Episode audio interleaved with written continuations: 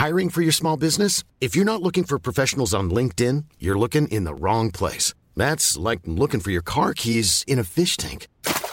LinkedIn helps you hire professionals you can't find anywhere else, even those who aren't actively searching for a new job but might be open to the perfect role. In a given month, over 70% of LinkedIn users don't even visit other leading job sites. So start looking in the right place. With LinkedIn, you can hire professionals like a professional. Post your free job on linkedin.com/people slash people today. Rock et Folk Radio. You Said Strange à l'instant sur Rock et Folk Radio avec donc ce fabuleux morceau évidemment le Morning Color qui a fait partie de notre playlist nouveauté parce que c'est un groupe qu'on adore et que donc on reçoit aujourd'hui pour parler de cet excellent album que je n'arrête pas d'écouter depuis qu'il est sorti la semaine dernière. Il s'appelle Thousand Shadows Volume 1. Bonjour Bonjour. Hello. Alors aujourd'hui c'est la course. hein.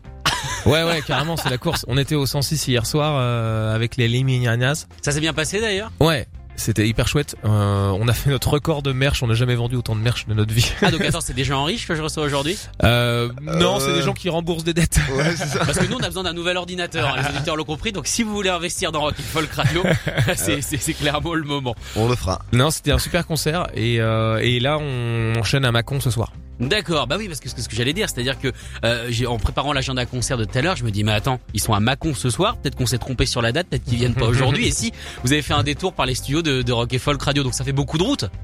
Ouais, après bon, ça fait pas un gros détour non plus quoi. C'est vrai qu'en partant de Rouen, Ouais, ouais, Oui, sur coup, la route. c'est à Ouais. peu près, c'est à peu près sur la route. En tout Ouais, cas, euh, on va parler de son de cet album qui vient juste de sortir, un album fondamentalement, je trouve différent euh, du premier, en même temps des conditions de travail également euh, différentes. On va d'abord commencer par le titre, A Thousand Shadows. Qui sont ces ombres? Ah ah. Ces fameux mille ombres. Eh ben, euh, c'est euh, les fameux, les fameux, euh, les fameux mille ombres. C'est, euh, ça vient du, bah, du morceau qu'on a, qu'on qu'on avait écrit à l'époque. Euh, en fait, on l'a, on l'a vraiment, euh, on l'a vraiment façonné autour de la, de la KEXP session qu'on a fait à, à, à, Seattle. Seattle. Et, euh, et c'était un moment où euh, où on était on était en tournée là-bas, il fallait le il fallait le, le- le perfectionner. En fait, on le jouait on le jouait déjà en live avant de partir en tournée et puis euh, et puis on s'est dit est-ce qu'on le fait? On l'avait pas sorti, est-ce que est-ce qu'on le fait ou pas? Et puis on a on, euh, en live euh, sur sur KXP est-ce que ça a du sens alors qu'il est pas sorti? Et euh, et puis on s'est dit bah Allez, euh, faisons-le comme ça. Et euh, donc les Thousand Shadows, ben, c'est euh, c'est autour de ce texte de de de de, de cette espèce de, de roi mythomane qui euh, qui, est, qui, qui, qui, se retrouve face à face à une énorme ça c'est un peu le combat de sa vie euh, qui, D'accord. il va qui va devoir mener aujourd'hui et euh, et en fait euh, il imagine qu'il y a ces ces ces, ces Stars and Shadows qui sont avec lui et et en fait c'est c'est que du flanc quoi D'accord, donc en Voilà. fait il est, il est fou. un peu ouais D'accord, c'est un roi qui part tout seul, avec- il pense avec une armée, un petit peu comme dans euh, le Seigneur des Anneaux, je crois que c'est le numéro 2, c'est ça quand ils, euh, quand ils arrivent avec tous les morts, avec tous les pirates morts, sauf qu'en fait lui il est vraiment seul. Voilà, c'est ça. Et puis euh, c'est un fait un lien aussi avec euh, avec le Call Crusader. Je sais pas si tu as vu le clip de Si. sur le premier album. Donc c'est un peu euh, c'est un peu le même si l'album est vraiment différent en termes enfin musicalement, Oui. on a voilà, il est plus plus terre à terre, moins moins aérien. Bah le c'est des petites choses comme ça dans les dans les textes et dans les dans les histoires qui qui qui, qui maintiennent un lien avec le premier. Mais du coup c'est important pour vous de garder une unité, est-ce qu'on peut parler du coup de, de diptyque? Euh, Pas forcément dans le son, mais en tout cas dans, dans l'histoire, dans ce que ça raconte Non, ah, par rapport au premier album, Ouais. non, c'est pas un diptyque, c'est euh, c'est une suite quoi logique? Ouais, naturel. Ouais. on peut l'appeler comme ça. Ouais, c'est une suite. Enfin, c'est une- logique non, mais ouais, en tout cas naturel, ouais. Alors celui-ci, euh, vous l'avez fait à la maison, en tout cas c'est ce que j'ai lu dans, dans vos studios en Normandie, mixé quand même par une personne assez euh, assez éminente hein, qui s'appelle euh, Daniel Goodwin dont on parlera euh, tout à l'heure. Mais du coup, c'est quoi C'est le Covid qui vous a poussé euh, à l'enregistrer chez vous ou C'était c'était prévu de le faire euh, le faire à la maison, le faire local? Euh, c'était quand même prévu parce que en fait il y a une, grosse coloc où on vit un peu tous ensemble voilà et il y a un énorme endroit une énorme pièce dans cette maison où on avait commencé à répéter mais en fait tranquillement on a accumulé du matos et notre ingé son était carrément chaud de de- d'enregistrer le truc et on s'est dit ben on va le faire ouais nous-mêmes en fait on a on a de quoi on a de quoi faire sonner le truc nous-mêmes euh, euh, voilà avec des bons micros euh, pas besoin d'aller se, se, donner des contraintes de temps et d'argent dans un studio où tu vas rester que deux semaines se partir à 19h voilà.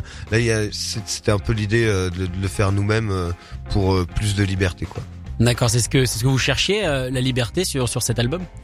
Pouvoir Euh. expérimenter pendant des heures pour enfin trouver le bon truc? Ouais, ouais, ouais, carrément. Ça, ça, ça a été le cas. Ça nous a laissé plus de temps euh, sur les arrangements. euh, on a pu euh, euh, plus travailler le truc et, euh, et donc euh, donc euh, voilà. c'est- On a eu ce qu'on voulait, je crois. Ouais, ça peut être le piège aussi parce qu'on peut on peut vite se retrouver à le fait de pas avoir de contraintes de temps. C'est vrai.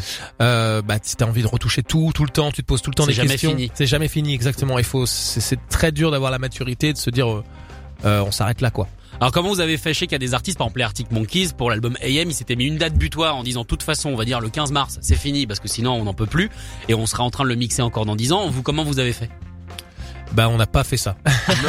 Ok, donc ça, Bob, je le coche, pas ça, d'accord. ça non, on l'a pas fait. Mais euh, mais par contre, faudra qu'on peut-être qu'on l'envisage pour le bah on est en train de l'envisager pour le volume 2. De toute façon, il faut parce qu'il est pas fini. Et Justement. Il faut qu'on aille vite. Justement, c'est ce que j'allais dire. Volume 1, ça annonce forcément un volume 2. Ça veut dire qu'il faut le sortir vite pour coller à celui-ci? Et que du coup les, les deux les deux les deux albums communiqueront. Oui, c'est ça. Le but, c'est que c'est que ça communique et que ça sorte dans pas trop longtemps. Euh, donc, euh, on s'est fixé comme objectif euh, l'automne 2022, euh, septembre-octobre, quoi. Septembre, donc oui, donc en fait vous avez un petit peu de temps mine de rien. Mine de rien, oui, mais bon, il faut. euh, Mais est-ce que les morceaux sont prêts? ils sont presque prêts. Ouais, il, il- il manque deux trois trucs encore, mais mais on arrive au bout là. Parce qu'en fait vous aviez tellement de matériel que vous vous êtes dit euh, ce serait dommage de jeter, ce serait dommage de ne pas s'en servir? Euh, ben on avait euh, on avait des morceaux qu'on a qu'on n'a pas gardé sur le volume 1 et puis en fait euh, c'était c'était c'était surtout par rapport au Covid en fait parce qu'on avait euh, on avait des morceaux à sortir euh, on avait envie de les sortir voilà parce que c'était pas le but de les sortir dix ans après leur écriture et donc on s'est dit bah on sort un volume 1 quoi qu'il arrive et euh, on prévoit un volume 2 pour être sûr de pouvoir le défendre euh, devant du public en fait dans dans les salles. Et euh, et voilà heureusement euh, heureusement on a pu euh, ça ça a pu euh, comment euh, le volume 1 a pu sortir là donc a- le- avec du public. On Ouais, peut le défendre en public. masquer mais public quand même. voilà mais euh, et puis on espère que ça va ça va durer. Bon on verra. Bah, on sait que dans les bars en ce moment, c'est sorti aujourd'hui, on peut plus danser dans les bars. ouais c'est Alors est-ce qu'on peut encore danser en concert? Je ne sais pas. Et puis quelles danses sont autorisées Ça aussi c'est la question qu'on est en droit de se poser. c'est vrai. Et qu'est-ce qu'on considère comme une danse? Bah c'est ça. Est-ce que juste lever le bras ouais en bah faisant euh, comme ça c'est une danse? Ou alors est-ce que ça implique les pieds? Ça pour le coup on ne sait on ne Ah sait pas ouais, du les tout. pieds c'est chaud. Je crois qu'il y a le fait que les les gens, euh, enfin. Comment dire, euh, en- dans, dans la culture, en tout cas, on, le, le milieu, le milieu culturel, le milieu des, des salles de spectacle a prouvé euh, qu'il n'y avait pas de cluster qui se créait là-bas.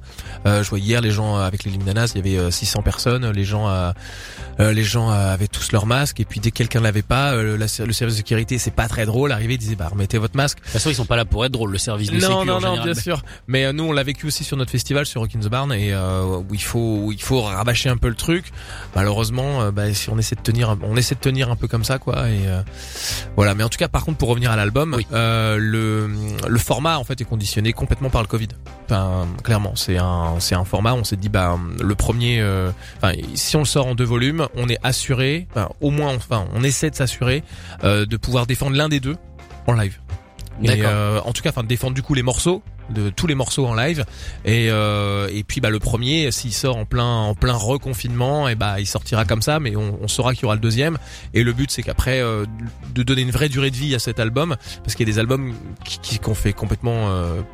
Ah bah oui, qui sont sortis au mauvais moment. voilà. On peut penser par exemple au Tête Blême de Poker Crash Control. On peut Ouais. penser à tous ces albums mornés presque euh, bah, à cause du, du recours, enfin du premier confinement, puis ensuite euh, pas de live pendant un an. Quoi. Ouais, c'est ça. Et euh, nous, c'était vraiment pas pas pas pensable pour nous quoi. Donc euh, donc pouvoir étendre sur une, une vraiment une longue durée cet album en volume 1 et en volume 2 et en plus même on le sort euh, après la sortie du volume 2, on le sortira en gatefold vraiment avec les deux ensemble.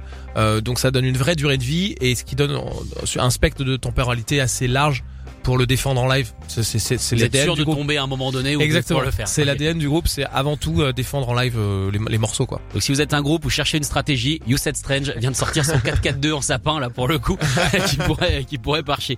Alors pour euh, cet album, vous avez travaillé quand même à la maison certes, mais avec avec une autre sommité hein, qui a bossé notamment avec les Kevin Morby et tout ça. C'est Daniel G Godwin. Comment est-ce que vous êtes allé le chercher?